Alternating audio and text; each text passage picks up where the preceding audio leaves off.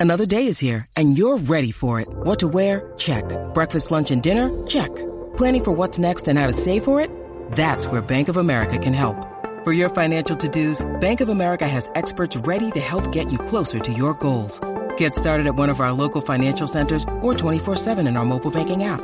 Find a location near you at bankofamerica.com slash talk to us. What would you like the power to do? Mobile banking requires downloading the app and is only available for select devices. Message and data rates may apply. Bank of America and a member FDIC. O Félix Caraballo en WhatsApp en el cine. What's up, y llegó mi chocolatito de los jueves. Feliz Caraballo. Oh, ¡Epa! Pa, huepa, huepa, ¿qué está pasando? Cuico, Jack. Oye, gente, Ajá. los que no han visto, los que no han entrado al Instagram de Jackie hoy, hay, hay un story bien bonito. bien Bonita, navideño. bonita, eh. Ah, bonita, ¿qué? bonita, bonita. ¿Qué? ¿Cómo? Bien navideño, bien navideño. Ya lo Envíenle sabes. mucho- envíenle mucho amor. Claro, Eh. qué lindo. Qué bueno saludarlo. Oye, me- y me excuso nuevamente de no estar ahí. Es que en los próximos minutos voy a estar haciendo una entrevista bien chévere. Que Oye, pero cuando yo leí lo que tú me escribiste de la entrevista que tienes, obvio que, obvio que, que te vamos a excusar porque esa entrevista eso no se da todos los días. Mira, y ellos, no, y ellos exigen, este, exigen, ¿verdad? Que haya algún tipo de setting y el sonido y la cosa, y me, me hubiese arriesgado y llegar hasta ahí, hacerla desde, desde el estudio, por ella mismo, y no quiero, ¿verdad? Que No, no, perder no. esta oportunidad porque es una entrevista bastante, bueno, yo creo que es exclusiva para Puerto Rico con nosotros, así que tan Wow. pronto la tenga por ahí, les voy a estar compartiendo por mi Instagram, Félix Iván, y obvi- obviamente hablaré ya más, a fondo con ustedes, así que gracias por la oportunidad siempre, Puerto Rico, este, y ustedes, muchachos, de verdad, súper agradecidos. Mucha felicidad y vamos a hablar un poquito de lo que estará esta semana. Cuéntanos. Este, una- mira, una de ellas, eh, la hablamos ayer en, en Hoy Día, Jackie y yo, y fue la, la película Maestro, con Bradley Cooper y Carrie Mulligan. Oye, Bradley Cooper, tengo que decir que se sigue consolidando como uno de los, ¿verdad? Uno de los directores a seguir. Esta es Hmm. su segunda película. Oye, creo que ahí estamos viendo parte del tráiler, ¿verdad? Sí. Estoy Sí, escuchando acá. sí, sí, Lo sí. estoy escuchando por acá. Ok, pues eh, mira, eh, él se, se consolida como uno de los directores a seguir. Él, él se, ¿verdad? Hizo la película A Star is Born con Lady Gaga y ahí todos los ojos se volcaron a él como director, más, más allá de como actor. Sin Claro. embargo, esta película lo hace tan bien o hasta mejor que con aquella película de, de Star, is, Star is Born. Y esa película Eh, ¿de estuvo dura. Ah, la película a mí me gustó un montón. Sí. Buenísima. Pues esta película es un poquito más artística. He estado por ahí viendo algunas, algunas reacciones de, de público, en Twitter particularmente, que es una, una red un poquito tóxica. Y hay personas que no, no le han dado, no le están dando, no le están dando mucho amor. Ya embargo, mira, mala mía que te interrumpa, mira el personaje. Diache. No, no, el, el, incluso cuando esta peli, antes de que esta película saliera, empezaron a criticarlo por el maquillaje, por la prótesis que le pusieron en la nariz, porque él interpreta a este conductor de orquesta, compositor judío, que era, ¿verdad? Era bien narizón en términos físicos. Pues si lo era, lo era. Oh, Exacto, pues ya tú sabes que le cayeron, bueno, de nuevo, las redes sociales pueden ser bien tóxicas y bien Claro. este, pu- pueden tratar de destruir. Mira, pues trata sobre este, este- lo, lo brutal de esta película de esta, o de esta historia es que Leonard Bernstein fue este compositor de música, de todo tipo de música clásica, popular, él hizo eh, soundtracks para películas, él fue el creador de la música de la, de la obra y de la película West Side Story entre montones de películas clásicas de su época. Es considerado el compositor más importante del siglo XX. Así de, así de grande es esta figura. Pero ¿qué sucede? La película se enfoca, se concentra más allá en el trabajo que él había hecho que, o que hace, se, se enfoca en la relación con su esposa, con quien había llegado a un acuerdo donde él podía tener relaciones extramaritales con hombres eh, durante, durante, los durante los 30 años que estuvieron casados.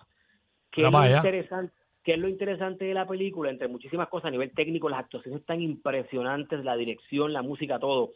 Es que eh, el personaje de Carrie Mulligan, que es su esposa, que es una costarricense criada en Chile, ella accede a este acuerdo cuando tienen sus, hijos, ¿verdad? Tienen, ellos eh, tienen tres hijos, comienza como que ya a resentir un poco y a dudar del acuerdo que habían tenido cuando ya comienza a involucrarse cada vez más en, la- en su relación. Sigue siendo una película con una historia romántica, una historia de amor, pero de igual forma, pues vamos a ver cómo, cómo va evolucionando el personaje de Carrie Mulligan, de Felicia, que era el nombre de ella. Así que una película intensa, tiene unas secuencias impresionantes en cuanto a la música. Hay una secuencia en particular que es una pieza que él toca en una catedral Señores, en el cine que yo fui a verla, que fue en el Lincoln Center en New York, la gente se paró a aplaudir y él, él confesó en una entrevista que para, sola- para él filmar solamente esa, esa secuencia, él tuvo seis años practicando.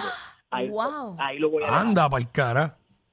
Tienen que verla de nuevo, es una película un poquito densa, es, un po- es larga, dura dos horas y media, ya está disponible en Netflix, pero si quieren ver una película de las que muchas veces miran los gremios de premiaciones, Mm. particularmente los Oscars, esta es su película. Maestro ya está disponible en Netflix con Bradley Cooper y Carrie Mulligan. Nice. Mira, de, de ahí pasamos a otra película que ya pronto también estrena en Netflix. Es una película de Netflix, pero que estrena en cines hoy y se llama La Sociedad de la Nieve o The Society of the Snow.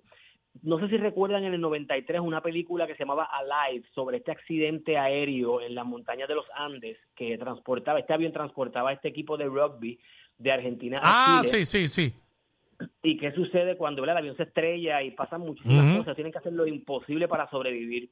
Pues esto es una nueva, esto es una versión eh, bien diferente a, a aquella película. Obviamente, pues trata sobre lo mismo, sobre el accidente, pero aquí vamos a explorar un poquito más eh, la parte humana de estas personas que quedaron varadas, ¿no? En el medio de la, de la, de la nieve por tantos y tantos y tantos días y lo que tuvieron que hacer para sobrevivir. Algo bien interesante y si, pues, si entran a mi Instagram van a ver la entrevista que yo le hice al director J.A. Bayona, que es un director español, al protagonista y a y al ay caramba a uno de los sobrevivientes. Esa no la he posteado todavía porque es una, una entrevista fascinante.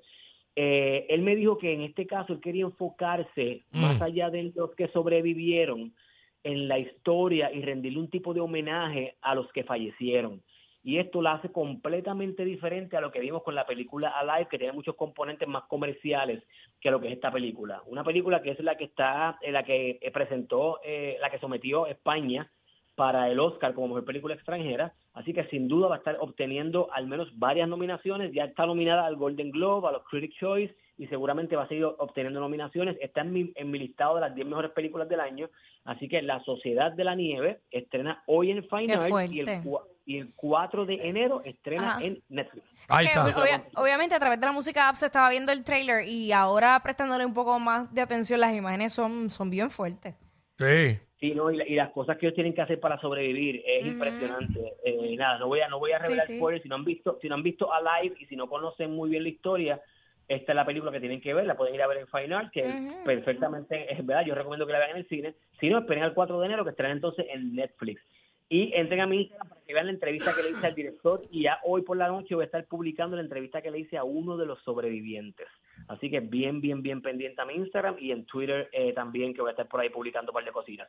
Y por último, y Cookie, a lo mejor esta te gusta, te gusta, esta se llama The Iron Claw, también película para premios, estrena en Fine Arts hoy Mm. y es un- la historia verídica de la familia Von Erich. Esta familia es considerada una de una familia legendaria en el mundo de la lucha libre. Ah, Eran cool. cua- cuatro hijos, este papá que quería vi- vivir su sueño de no haber podido lograr ser el campeón en la lucha libre a través de sus hijos y cómo le llaman y cómo y por qué le llaman la familia Kennedy de la lucha libre. Wow. Todos murieron de forma trágica. Ah, con razón.